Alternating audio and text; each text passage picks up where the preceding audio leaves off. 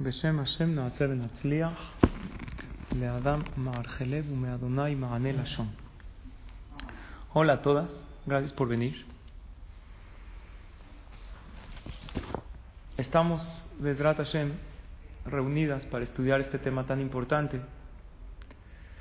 Debemos preparar a los niños para el camino y no el camino para los niños. Estudiamos la clase pasada, las circunstancias de la vida que van a venir a nuestros hijos no las podemos preparar, no están en nuestras manos, pero sí está en nuestras manos, Bezrat Hashem, darles esos valores, esas herramientas para que salgan adelante en nuestra vida. Es uno de los retos más grandes de la vida, educar hijos correctamente, hacerlos hombres y mujeres de bien, con Torah y con mitzvot, y también sirve para los nietos. Aquí hay también algunas abuelitas. ¿No? Sirve. No tengo experiencia en nietos, pero sé que los abuelitos debemos educar a los nietos o no. No como tal, porque los papás les dan valores, pero sí al interactuar con ellos les podemos dar un buen ejemplo o lo contrario, les podemos enseñar muchos valores. Creo que muchas de nosotras hemos aprendido cosas de nuestros abuelos. No estás todo el tiempo con ellos. Dicen que los nietos son como los mariachis. Después de dos horas ya no aguantas, ya quieres que se vayan. ¿No? Al principio estás feliz, vienen a tocar. Llega un momento que dices, cada quien a su casa. Bueno, vamos a repasar lo que dijimos la clase pasada en corto y de ahí continuamos. Hablamos de tres puntos. Punto número uno, dijimos que el amor es un ingrediente necesario e indispensable como aire para respirar, así como te preocupas que haya en tu casa comida, que, haya, que el niño tenga sus clases.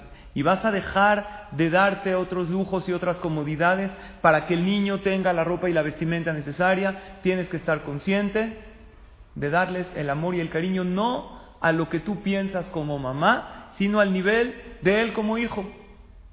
En una ocasión un niño, en el curso de Bar Mitzvah que tenemos en el CNIS, que tiene 12 años, se porta mal, esto. Me dijo, hablé con él. Dijo, es que el more me odia. Y le dije, ¿pero por qué dices eso? Dijo, no nada más el more. Los niños también me odian. Dije, ¿quién más te odia? Me dijo, mi mamá es la que más me odia de todos. Dije, ¿cómo me dices así?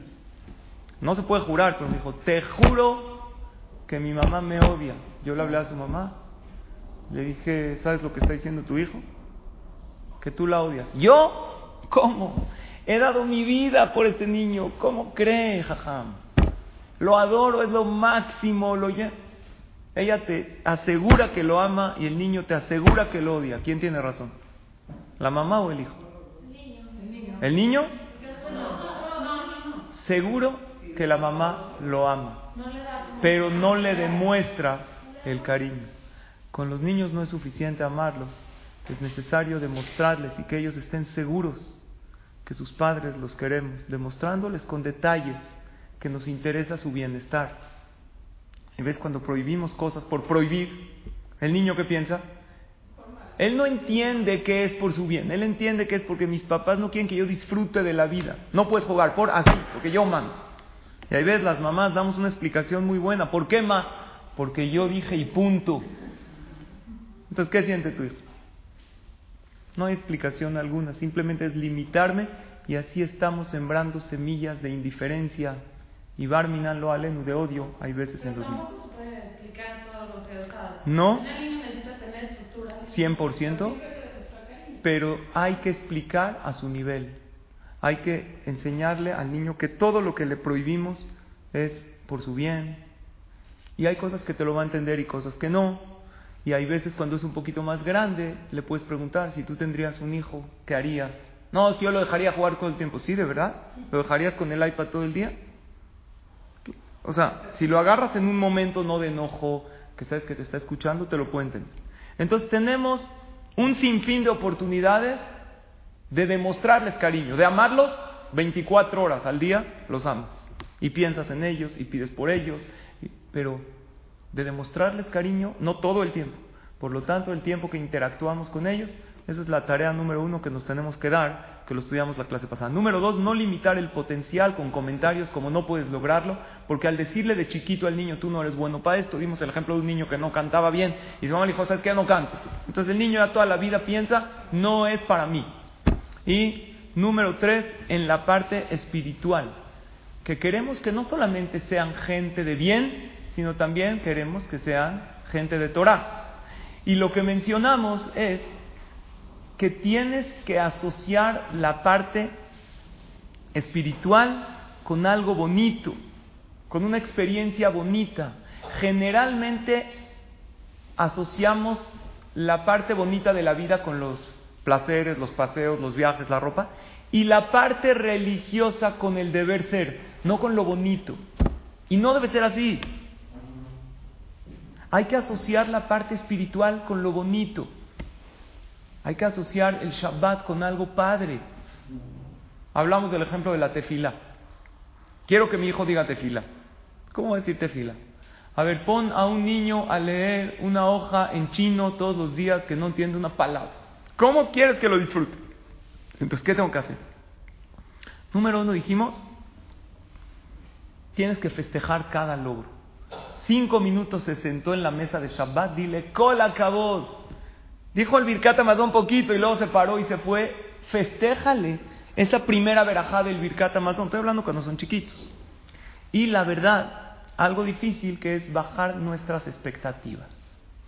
No querramos que el niño sea un gaón y a los 13 años ya estudie dos horas en Shabbat. Perdón, tú estudiabas así, no. Tu esposo creo que tampoco. A lo mejor puede ser alguien, un gaón muy especial. Generalmente los niños son niños y agarran el placer por lo espiritual a una edad más adulta. Creo que a nosotras, Baruch Hashem, nos gusta venir a una clase de Torah. Nadie vino aquí por obligación. ¿Cuándo agarraste el placer de venir a una clase de Torah? Porque creo que sí lo tenemos, ¿no? Sales de la clase como llena, plena, bonito. Oye, pero dejaste muchas cosas. A lo mejor tenías que ir ahorita a comprar algo, tenías que hablar. Dijiste, es que me voy a dar un espacio espiritual para mí. No, generalmente así vamos a clases de Torah. Un servidor también. Pero ¿cuándo? De chico, la verdad, lo hacíamos más por obligación. Entonces, ¿cómo pretendemos cuando nosotros pasamos por lo mismo, que mi hijo ya le agarre el sabor, ya tiene 13 años, quiero que se pare temprano a la tefilá y que rece. Claro que quiero eso, pero tenemos que ser realistas y entender que el placer espiritual viene con el tiempo, déjalo que madure, déjalo. Y tú como papá, como mamá, enséñale que la parte espiritual no es nada más un trámite para cumplir con Dios que me ponga palomita, sino como una parte de placer. El Shabbat es bonito, enséñale la parte bonita del Shabbat la parte bonita de la tefila, de ir al CNIS con el papá. ¿Cómo? Platícalo con tu esposo. Esta clase es importante que también ellos la sepan. Por eso tenemos aquí excelentes maestras y transmisoras. Que te vas a sentar con tu esposo y vas a decir, mira, fíjate que estudiamos esto. ¿Qué puedo hacer para que ir al CNIS sea una experiencia bonita para el niño? Camina con él, platícale algo bonito, te sientas a estudiar con tu hijo, ponle un plato de papas con chile, algo que le gusta a él, por... ¿Sabes estudiar? No, para él no, necesitamos hacérselo esa parte bonita. ¿Por qué? Porque si no, la parte de distracción y de jugar le llama con un placer muy grande, pero la parte de estudiar siempre es pon atención. Pues, ¿Qué quieres del niño? ¿Por qué lo va a hacer? Entonces sí tenemos que bajar nuestras expectativas en la parte espiritual y entender que no va a ser ahorita un adulto que va a sentir la tefilá al máximo y todo el tiempo va a querer estar en la mesa de Shabbat y decir Birkat Amazon con toda la cabana. No, déjalo que madure, pide tefilá por ellos, todas las mañanas, vea Arevna Hashem Elokenu, Torateja vecino. ¿No pedimos en la mañana? Nosotros como adultos le pedimos a Hashem, ayúdanos que estas palabras de Torah sean dulces para nosotros. y nuestros hijos también. Pero primero sintamos nosotros esta dulzura. Esto es de niños chiquitos.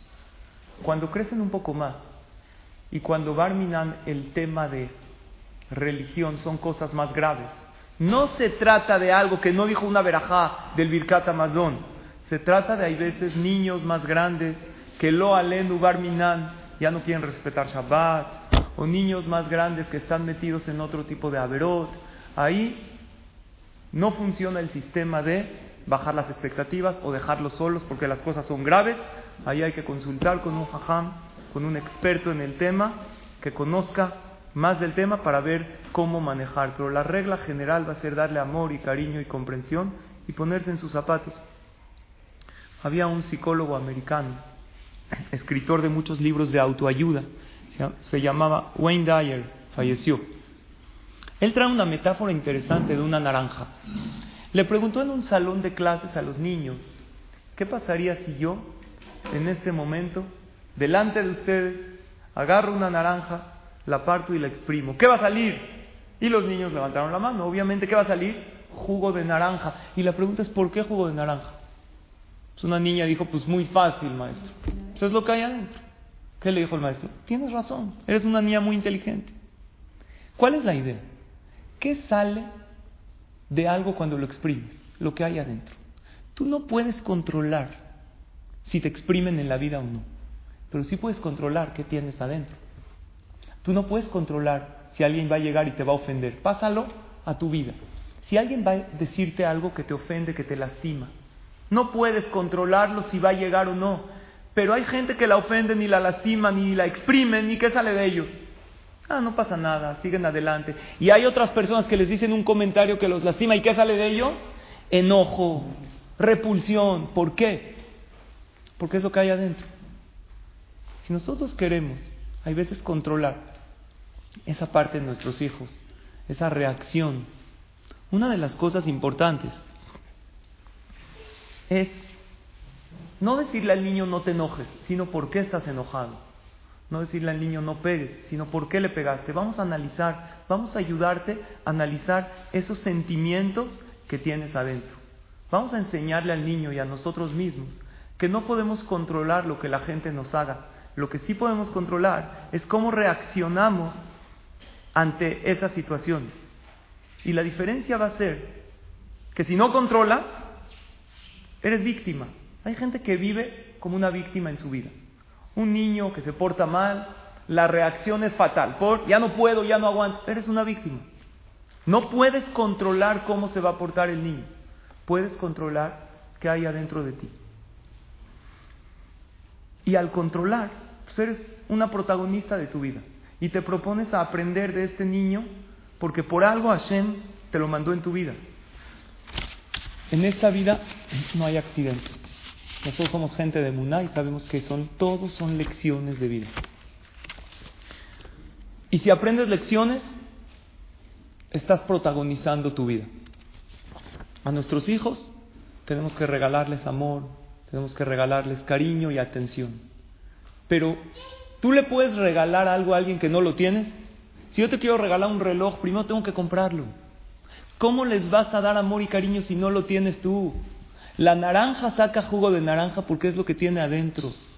Si le necesitas dar a tus hijos amor y cariño, tienes que asegurarte que lo tienes tú en tu corazón.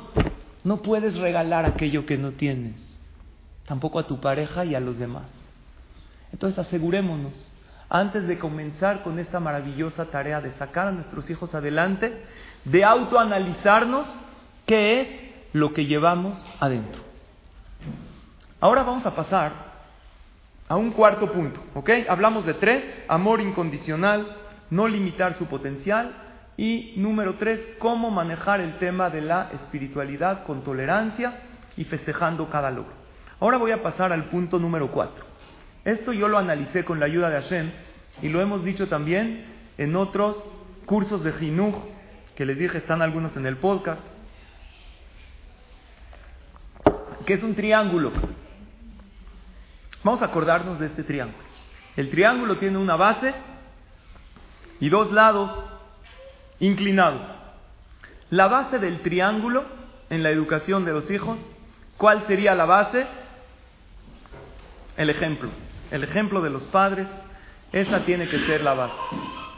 Sabiendo que cada cosa que tú ves mal en tu hijo o en tu hija, antes de criticar ese punto, mírate en el espejo y asegúrate o pregúntate si a lo mejor no lo aprendió de ti.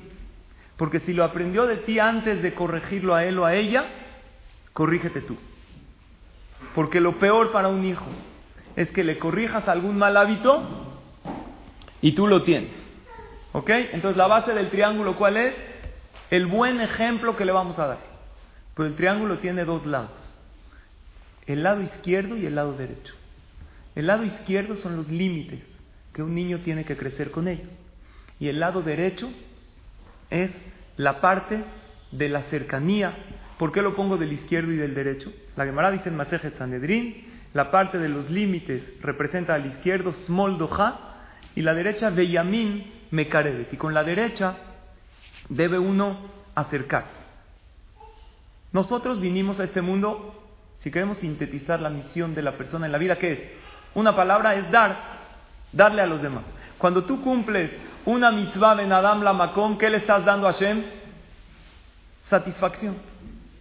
Cada vez que haces una mitzvah, ahorita estás aquí sentada estudiando Torah, de hecho hay un Leshem Judá hay una tefilá que se dice antes de hacer las mitzvot, que antes de hacerlas dice la azot nachat ruach leyotren. Antes de hacer cualquier mitzvah, le estás dando a tu creador una satisfacción, le estás haciendo ver a Hashem desde arriba que haber creado este mundo valió la pena. Mira cómo hay gente buena.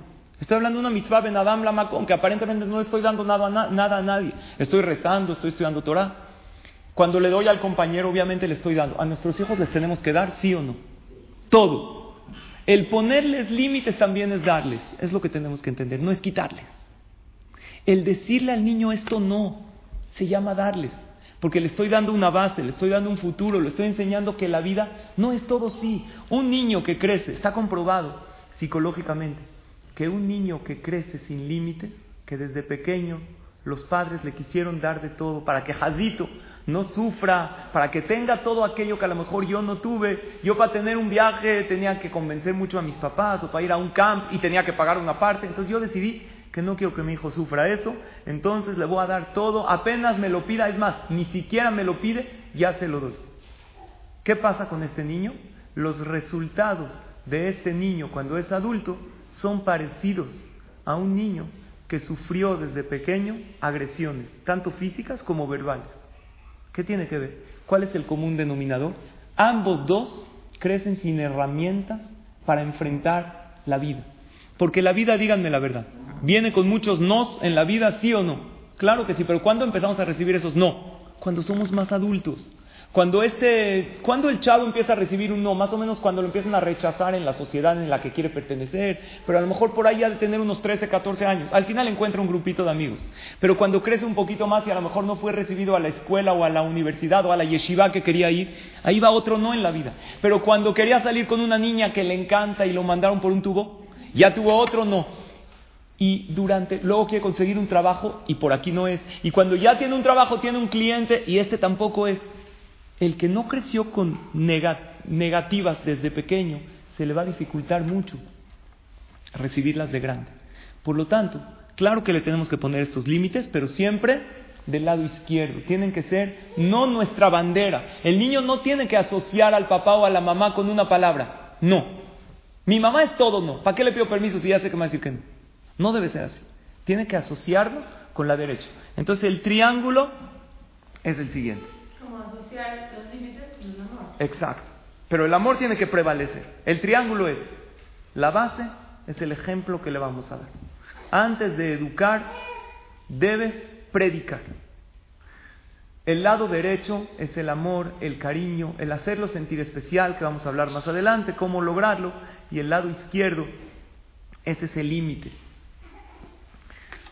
Una de las cosas que entra en el lado izquierdo que es la parte de no. Y también en el lado derecho, de amor, necesitamos no perder la autoridad. ¿Los padres debemos de ser autoritarios o no? Claro. Cuando somos adolescentes nuestros hijos, también. Sin embargo, esa autoridad es más fácil ejercerla cuando la empiezas desde pequeños. ¿Qué pasa con padres que ya perdimos la autoridad?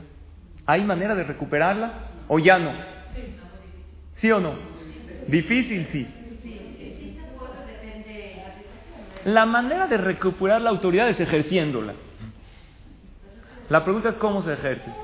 Los padres, claro que tenemos que ser autoritarios, pero el ser autoritarios no se trata de agarrar y empezar a dar órdenes, porque así vamos a perder la autoridad.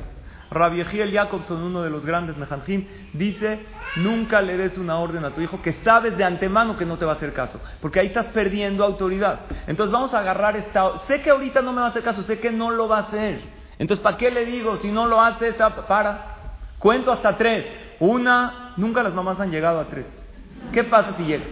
Se cae el mundo. Oye, cuento hasta tres. Una, dos, Ya sabes que ya estoy harto de ti. ¿Qué pasaría si llega a tres? ¿Se destruye el mundo? No. Tres y ya. No le hizo caso el niño. Sigue con sus quehaceres. Muy bien. Pero hay veces los niños ya están grandes, ya no son tan niños. ¿Hay manera de recuperar autoridad? Entonces yo quiero agarrar esta regla que dijo Rabbi son para el otro lado. Así como cuando estoy seguro que no me va a hacer caso, ¿para qué se lo digo? Voy a agarrar cosas que estoy seguro que me va a hacer caso para empezar a recuperar autoridad. Ejemplo. Le digo a todos los niños, niños, hoy todos a comer chocolate. Vengan para acá, les compré especial. Entonces, ¿por qué están comiendo el chocolate? Porque yo dije. Oye, pero también lo disfrutan, claro, pero sé que me van a hacer caso. Ahorita vamos todos por un helado. Sé que les encanta. Es más, voy a agarrar algo que al que menos me obedece, sé que le gusta. Un paseo especial que le gusta. Pero lo voy a decir en tono autoritario. Y ahorita nos los veo en cinco minutos en la puerta porque vamos a ir a los go-karts. Sé que a mi hijo le encanta. Entonces el niño asoció que fuimos a los go-karts porque papi dijo. Entonces empecé a ganar autoridad. En mi camino de ganar autoridad, voy a ir diciendo también órdenes que no le molesta tanto hacerlas. Ahorita tomen, digan la verajá, compártela a tu hermanito, sé que no le molesta tanto. Y después que ya gané autoridad, ya voy a ser una persona más autoritaria para también poner límites. ¿Está claro este tip? ¿Les hace sentido? Suena lógico, ¿no? Vamos a pasar al punto número 5. Ya vimos el triángulo que es punto número 4. Tengo aquí una hoja con el resumen de los puntos para Bezrat Hashem repartirla y repasarla al final de la clase.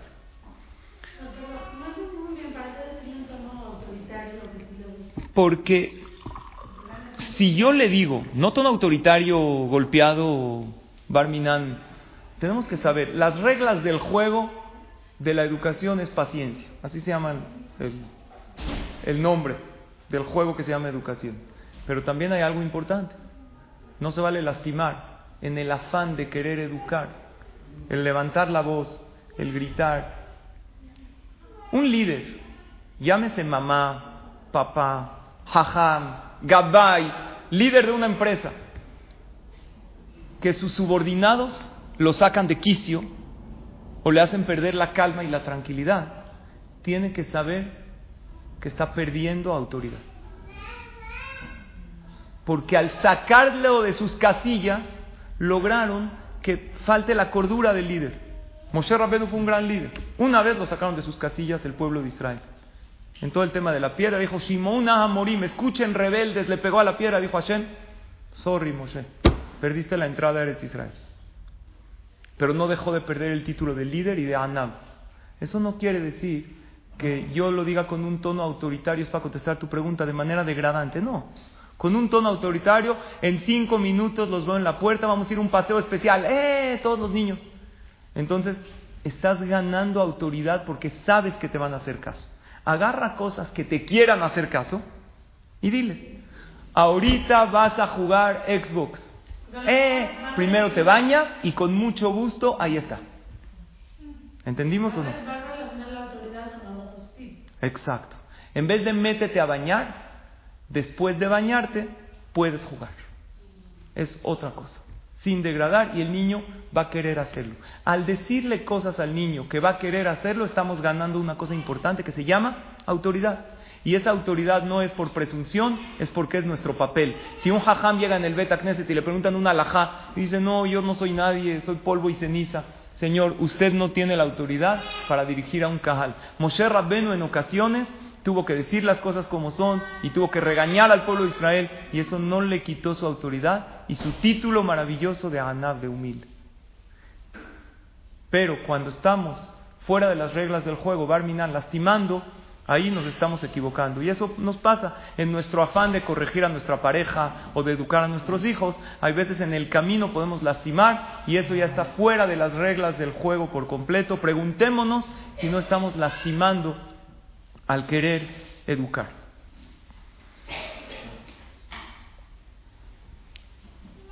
Número 5.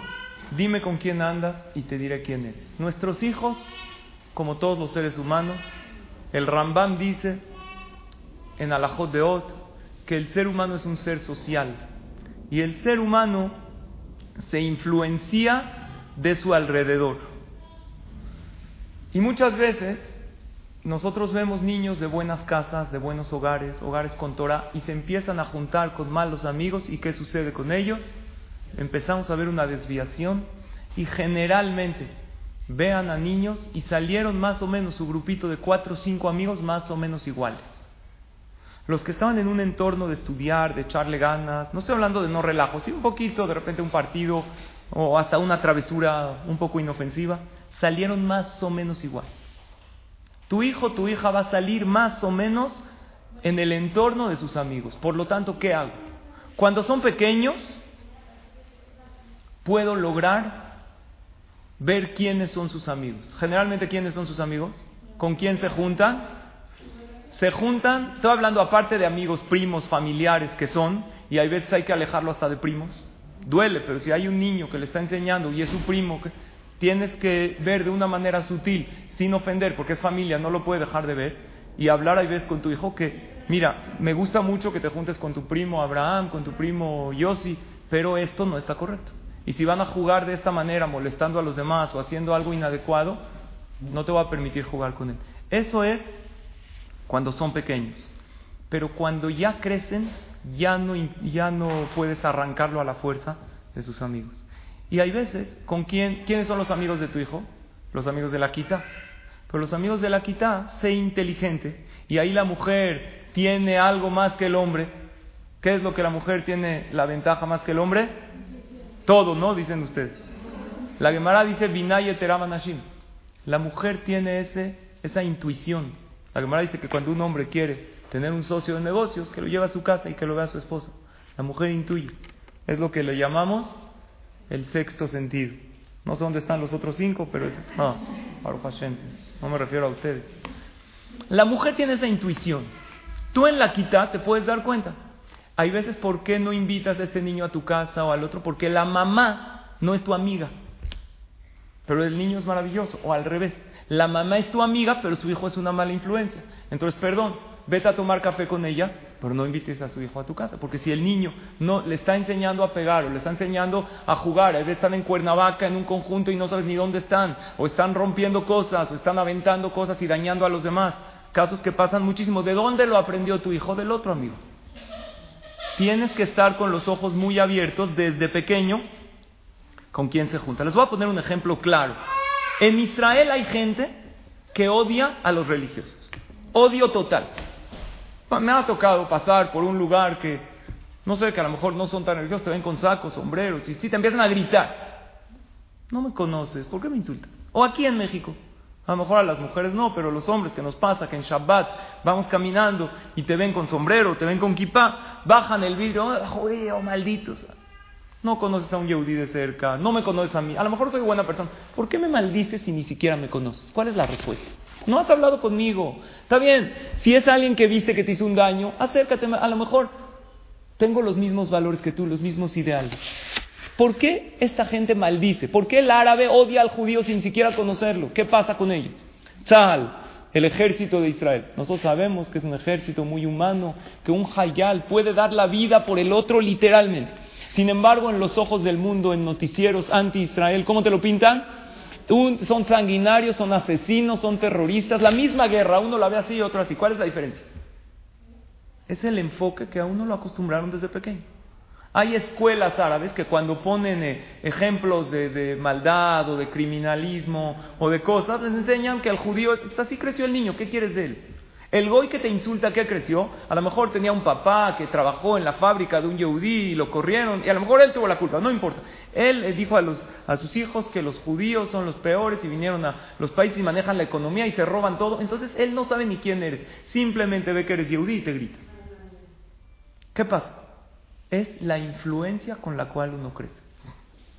Y cuando son pequeños, podemos analizar la influencia y el entorno. Primero que todo la escuela, que no es donde mis amigas o donde mis primas, analízalo. Si tienes opciones de escuelas que tienen tus valores, analízalo. Así como antes de comprar un coche o comprar una casa, una persona ve Todas las ventajas y desventajas, dónde le entra el sol, la ubicación, el coche, el rendimiento, el, el combustible, el precio.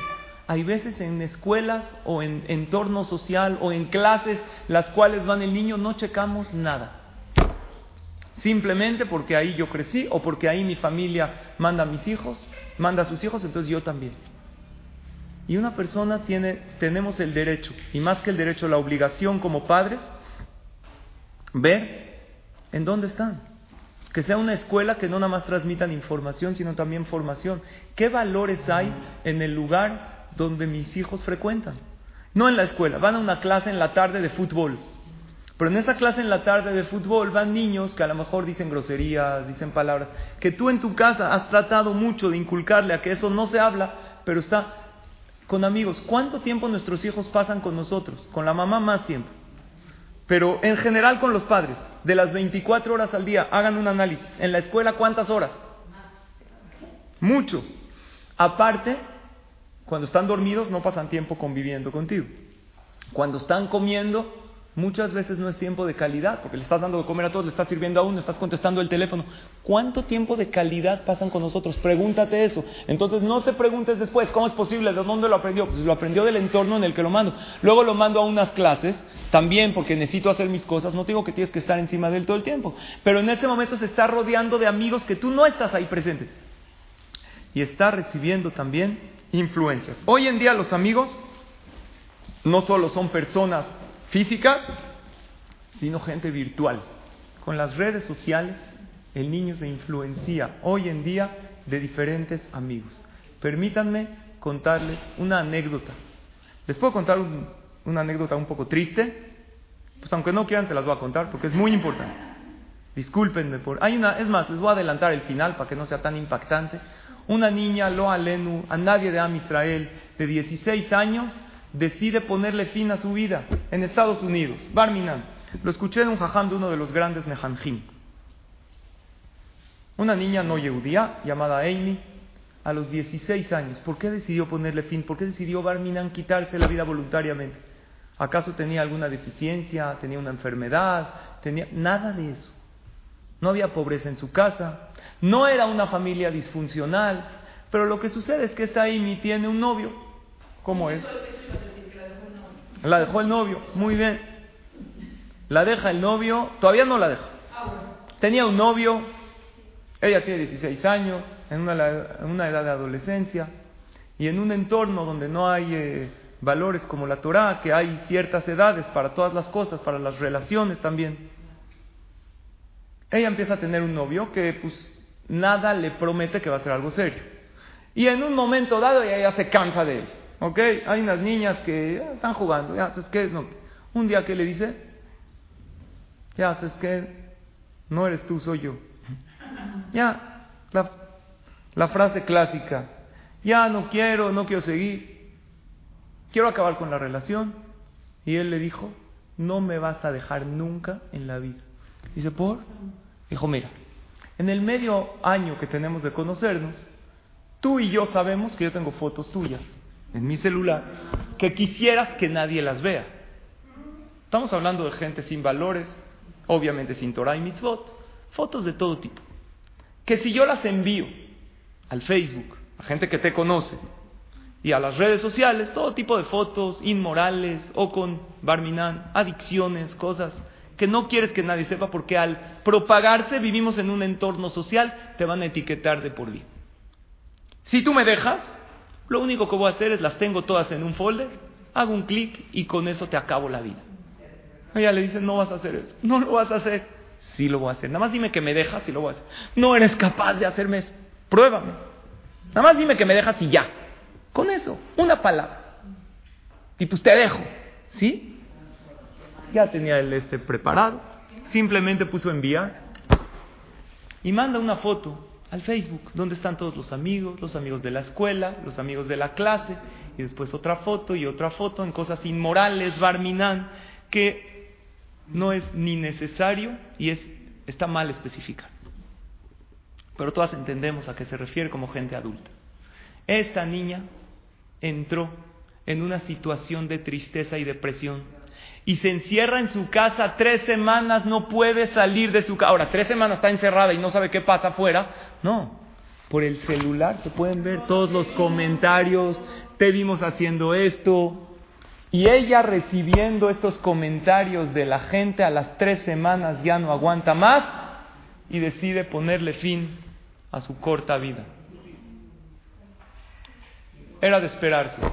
Ella vio, no te...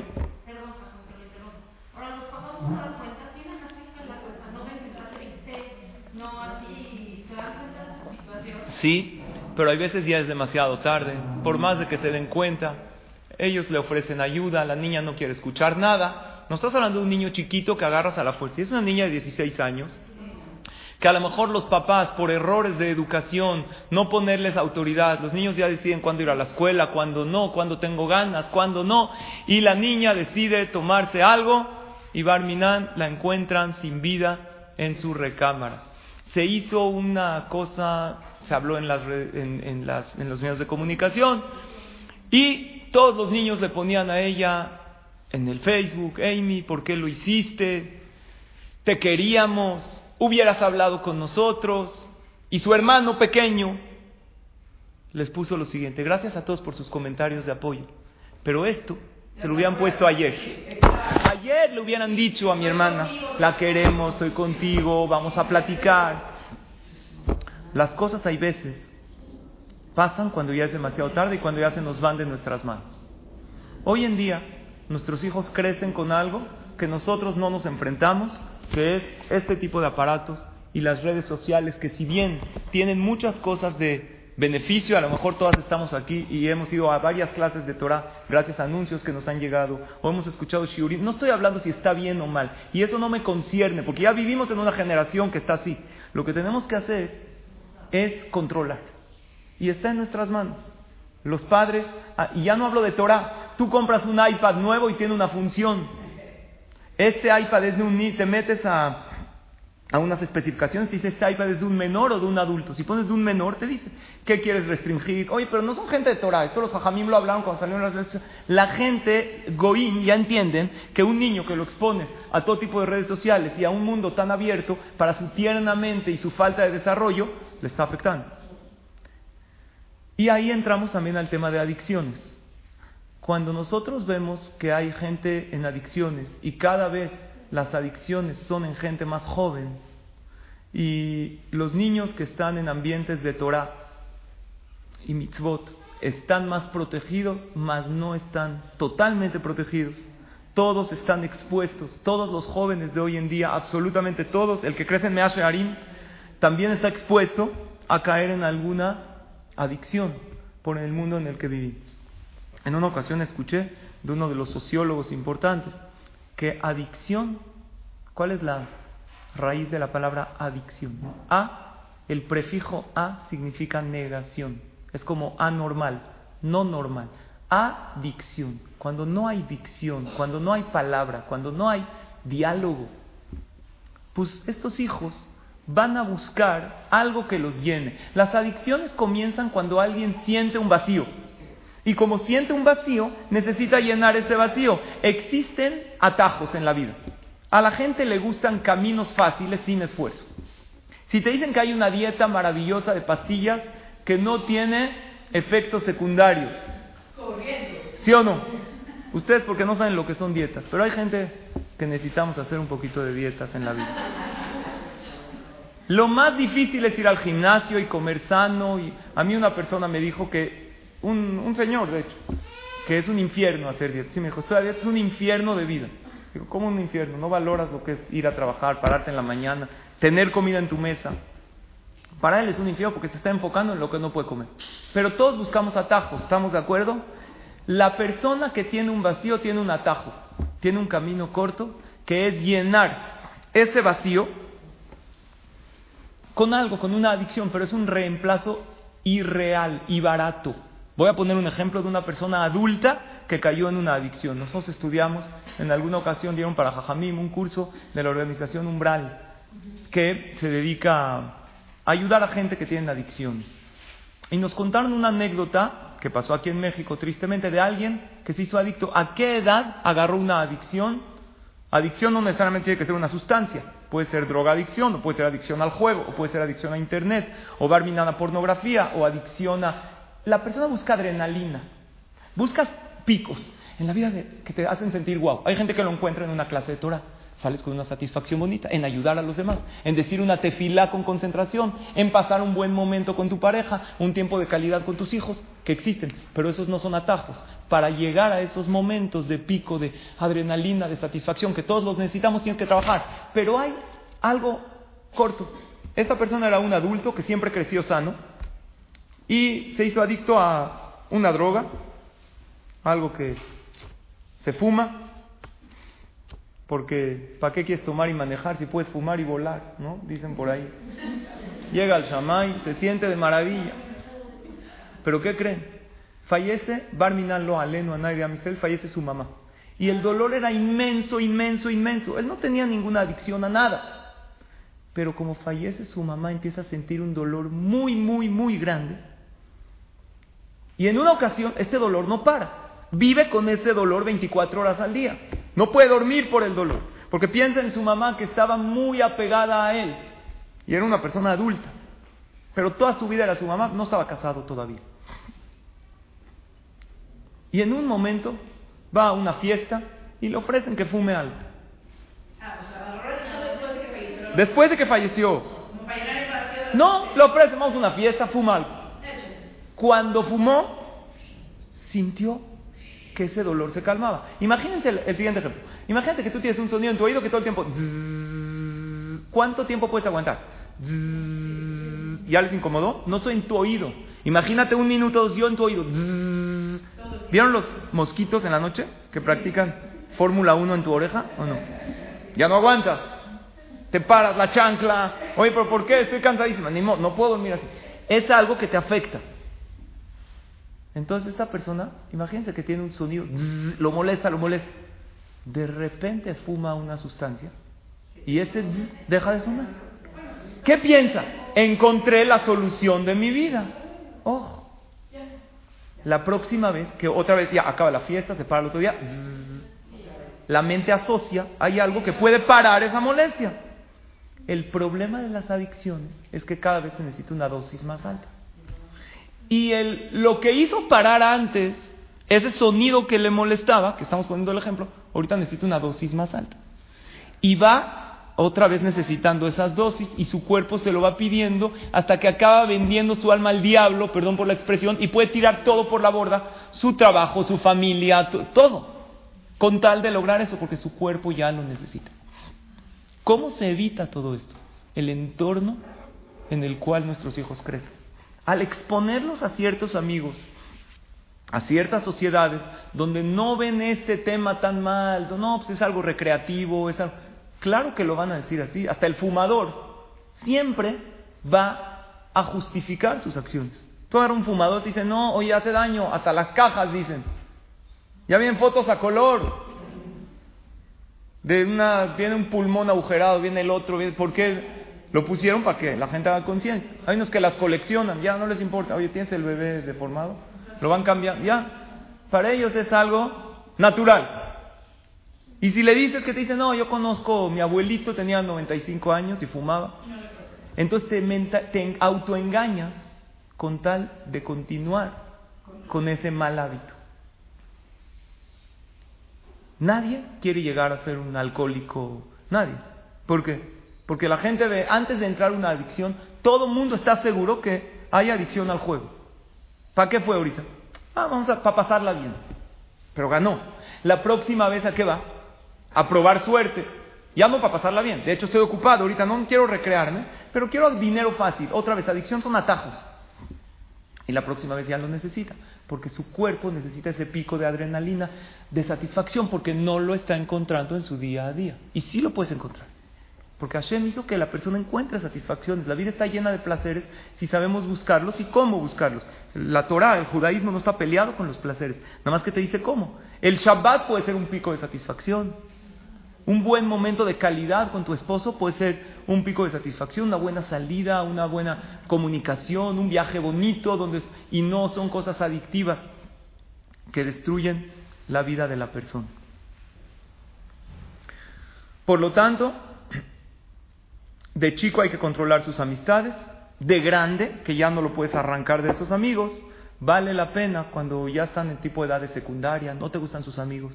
Lo que hay que hacer es hablar con el niño, con la niña, no arrancarlo a la fuerza, decirles, mira, me gustan estos niños, nada más esto no me gusta, te lo digo porque te quiero, y dale otros modelos a seguir. Trata de juntarlos con otros amigos. También porque el niño se junta con malos amigos. No tiene modelos a seguir. Sé tú ese modelo a seguir. Júntalo con gente buena. Llévalo con alguien que sea especial para él. Y a esto pasamos al punto número 6. Me faltan dos puntos y tenemos 10 minutos. Entonces tengo que hacerlo en 5 minutos cada uno de los puntos. El punto número 6 es obviamente, cada niño se tiene que sentir especial. Y aquí la pregunta es, en tu casa, ¿tu hijo se siente importante? ¿O se siente uno más? ¿O hasta uno menos? Claro que tenemos que criticar. ¿Qué es una crítica constructiva? Una crítica constructiva sin elogios no es crítica constructiva. Olvídate y no te engañes. Si tú no sabes elogiar antes de criticar, no estás dando una crítica constructiva a nadie, ni a tu empleada doméstica, ni a tu pareja. Si no elogias primero, no es crítica constructiva. Y a tu hijo más.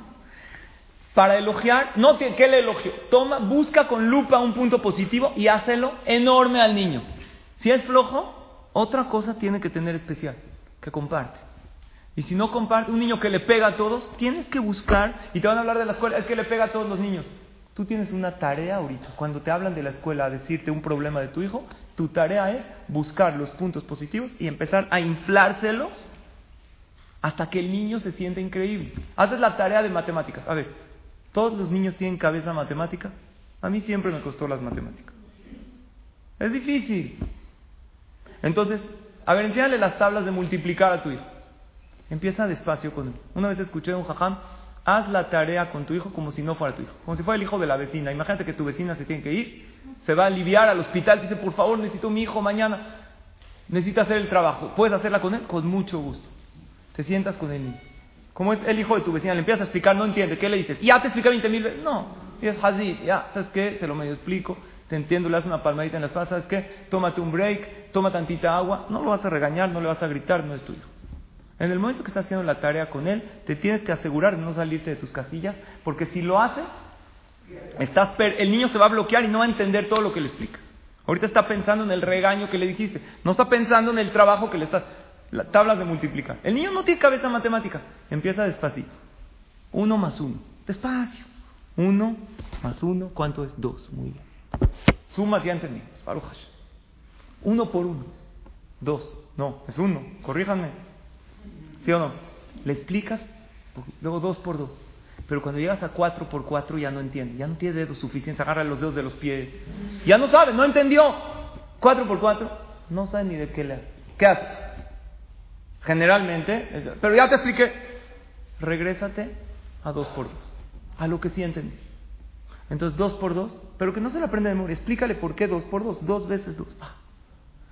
Cuando te diga cuatro, te vas a desmayar, vas a decir, eres un niño increíble. Te dijeron en la escuela, ¿no te han dicho tus amigos que eres muy inteligente? Eres un niño superdotado. Mamá, ¿qué superdotado? Un niño con una Inteligencia, ¿sabes qué? Creo que te tengo que mandar a una escuela de niños especiales. No vas a estar, lo va a hablar ahorita tu papá. El niño se va a sentir algo especial. ¿Por qué? Porque ahí ya lo abriste. Quitó el bloqueo para entender la próxima multiplicación. Y lo mismo se los dije en la tefilá. Rezó cinco minutos, el papá tiene que llegar con la mamá, una medalla a Yosipor, porque rezó cinco minutos en la tefilá. Claro. En hebreo, ¿cómo se dice ánimo? Idud. Idud viene de la palabra od. ¿Qué es od? Más. Cuando a alguien le das idud, tiene ganas de dar od. Pero cuando a alguien le dices que no sirve para esto, que no tiene ganas de dar nada, ya no te va a entender ni uno más uno. No te lo va a entender. Porque va a estar pensando en otra cosa. Y no hay nadie en el mundo, escuchen esta frase, que se pueda resistir a una palabra cálida.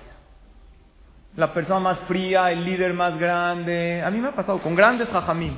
No sé, escuché una clase maravillosa y me sorprende. Un jajamín importante, jajam, de verdad su clase me sirvió mucho y de repente cambia. ¿De verdad te gustó? O sea, gente importante, dices, seguro no necesita palabras de ánimo de los demás. Pues, ¿qué crees? Todos necesitamos. Y cualquier corazón se abre ante una palabra cálida. Y tu hijo no es la excepción. Asegúrate de alimentarlo, de que coma bien, nutritivo, que tenga clase en la tarde, clases de baile, clases de lo que quieras, de lo que es bueno, de ballet, de ballet parking, mándalo a clase. Pero asegúrate más de darle alegría de vivir e importancia, de darle simhat haim, de hacerlo sentir especial. Porque tus hijos no van a recordar si su ropa olía a suavitel cuando crezca, ni a Bel Rosita. Estrenando, no, Bel Rosita, huele igual. ¿Sabes qué van a recordar? Si pasaste tiempo con ellos, si se sentían importantes, de cómo jugabas, eso se van a acordar.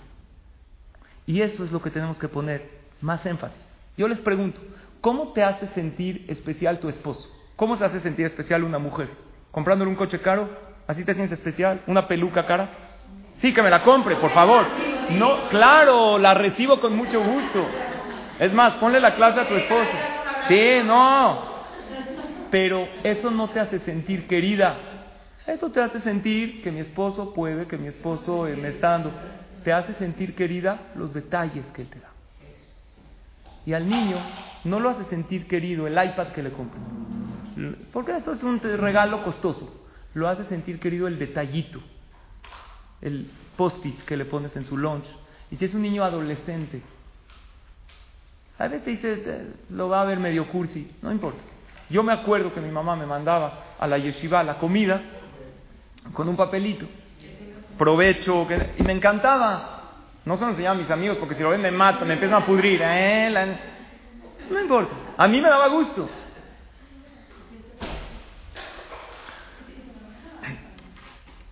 ¿Cuál es la parte más importante de un coche? Si yo les pregunto la parte más importante, el coche tiene unas 50 mil partes más o menos y vamos a decir que un coche no cuesta 400 mil pesos. ¿Cuál es la parte más importante? Pues el motor. El puro motor a lo mejor cuesta 50 mil o 60 mil o 100 mil pesos de todo el coche. Pero sin el motor no se mueve un centímetro. ¿Pero qué crees? Sin la batería tampoco se mueve un centímetro y cuesta dos mil pesos.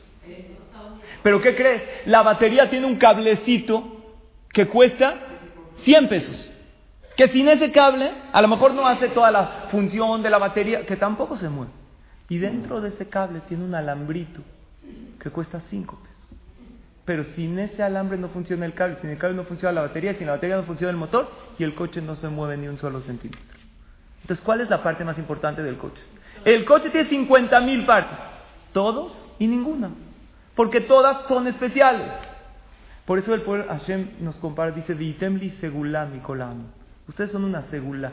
¿Qué es una segula? Una segula puede ser una plantita. Hay plantas de segula para embarazarse o de segula de la Inara. ¿Cuánto cuesta la plantita esa, la ruda, que es segula de la Inara? Dice el Benishma. A lo mejor es una hierba que se la come la vaca. No, no, es no es por el costo es por lo valioso. Tu hijo tiene que saber que hay otros hijos, que tienes otras cosas en tu vida, que tienes tus amigas, que tienes tu viaje, que tienes tu ropa. Pero él es una parte muy especial y sin ti la casa no camina. Y por eso tú tienes una tarea. Tu tarea es como mamá, y si eres abuelita, darte la tarea de qué especial puede aportar mi hijo a la casa. Si es algo de preparar en Shabbat, que lo tenga solo él si es algo no de preparar, de hacer en la mesa de Shabbat, ya sea que cante bien o que le encanta contar la perashá. Y el niño tiene que entender que sin ti la familia no camina. Y la vez que se vaya con su amigo, se vaya al campo, hay que decirle, qué padre que la pasaste bien, pero ¿qué crees? Nos hizo mucha falta esta parte de ti. Y así un niño crece con una autoestima sana. Y es como los cables del coche. No es lo que vale, es lo que sirve, es lo que hace. Y punto número siete y último. Y en el punto número 6 tenemos que saber algo. Todos tenemos algo para darle al mundo. ¿Estamos de acuerdo o no? El mundo sin ti es diferente. ¿Por qué? ¿Cómo yo lo sé? Porque si Dios hoy te hizo que tú te despiertes, quiere decir que tienes algo que aportar a los demás. Una persona que está encerrada tras cuatro paredes de su casa y está deprimida, está quitándole al mundo una función, una luz. Pero primero, antes de saber que tienes algo que darle al mundo, el niño tiene que crecer sabiendo que tiene algo que dar en su familia y en su casa que Él hace la diferencia. Pero que si, la verdad, aunque no se lo dices, Si tú lo mandas a la clase o a la escuela y como que respiras de tranquilidad, lo percibe el niño. Lo mandaste a dormir para que tú descanses, no para que él descanse. Entonces el niño siente de una manera como un estorbo.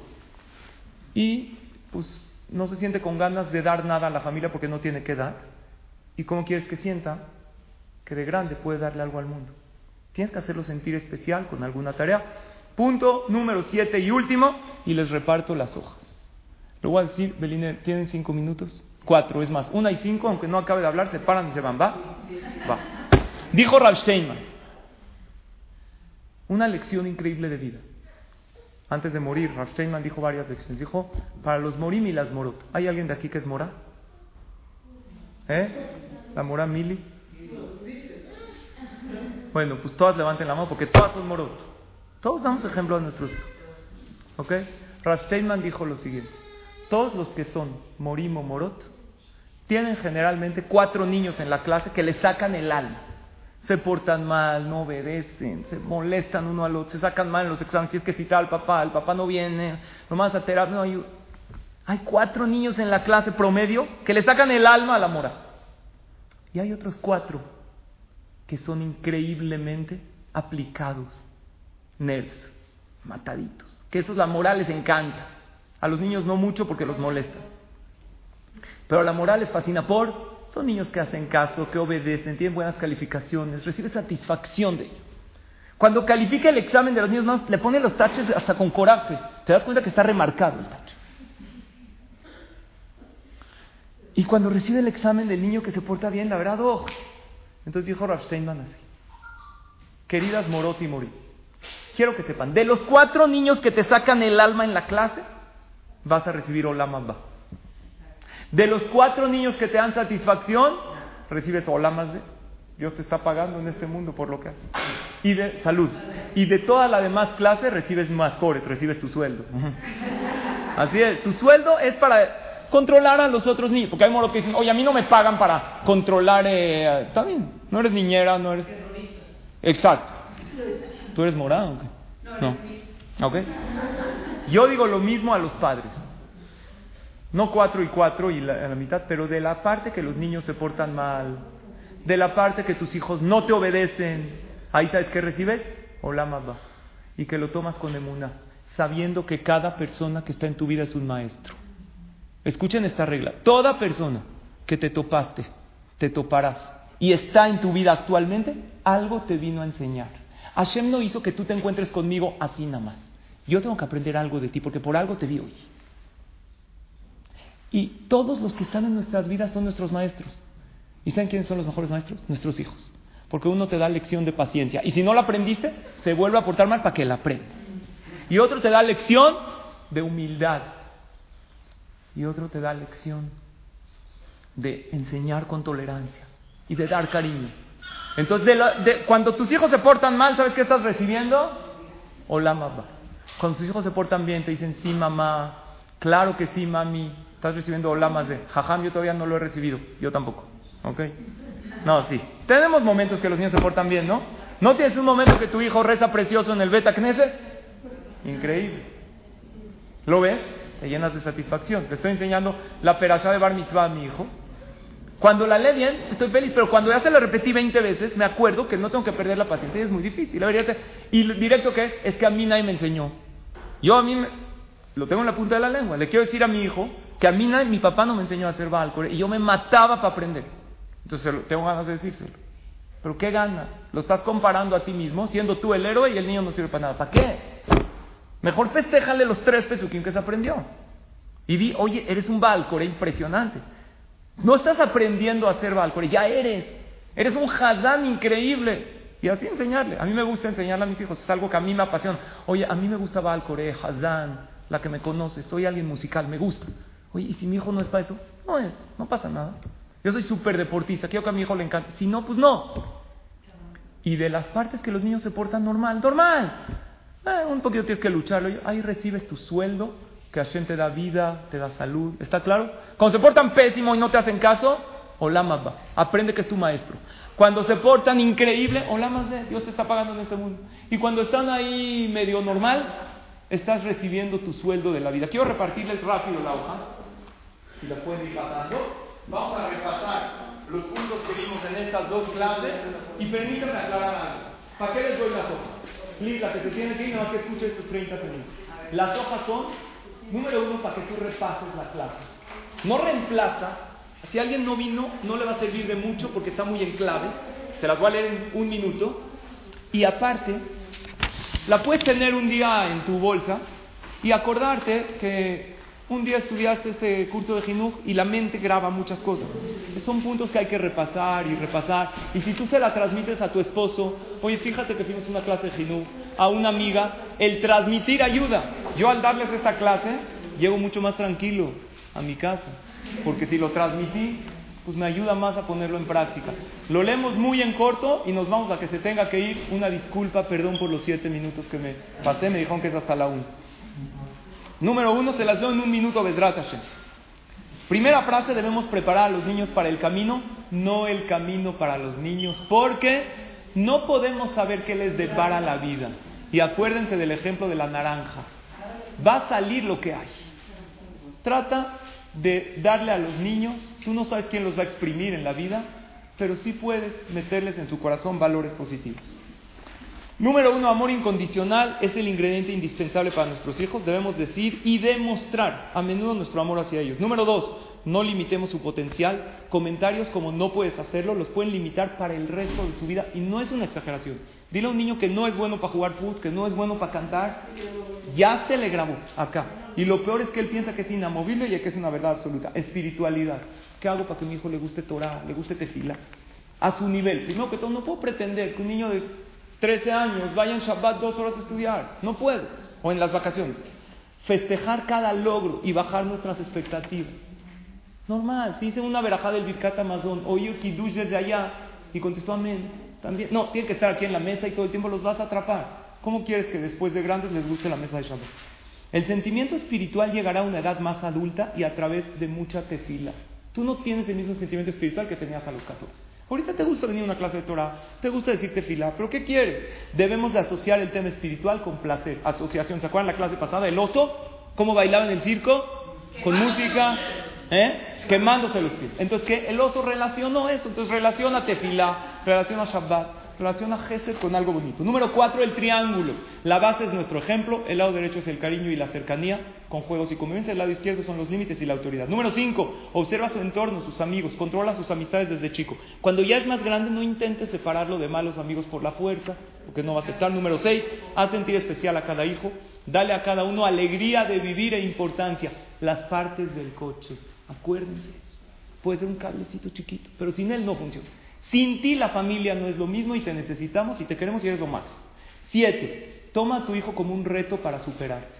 Y obviamente pide la acción que te ayude a identificar qué vino a este hijo a enseñarme. Y por último una frase, consigue que tus hijos te cuenten y cuenten contigo. Vean qué maravilla. ¿Cómo hago que mis hijos me cuenten?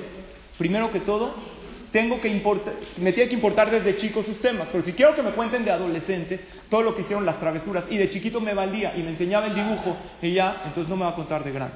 Porque va a decir, señora, ¿quién es usted? No la conozco. Vivo bajo el mismo techo y aquí me lavan la ropa y me dan comida, pero no siento afinidad. Y cuenten contigo. ¿Sabes cómo lo haces que cuenten contigo? Estar presente en sus vidas desde pequeñas. Escuchen esto y ya acabo ahora sí ya. Por favor, no me dejen hablar más. Que yo tengo un problema que no paro, no paro. Escuchen esto y ya acabo. Tus hijos van a crecer contigo o sin ti. Escoge si quieres estar presente. Si, no, si escoges no estar, de todos nos van a crecer. Nada más que no vas a estar tú como parte fundamental en sus vidas. Si quieres que crezcan contigo a tu lado y te pidan esa opinión y te pidan ese consejo, estate presente desde pequeñas. It's never too late. Nunca es tarde. Hoy ya tengo hijos casados. Algo puedes hacer.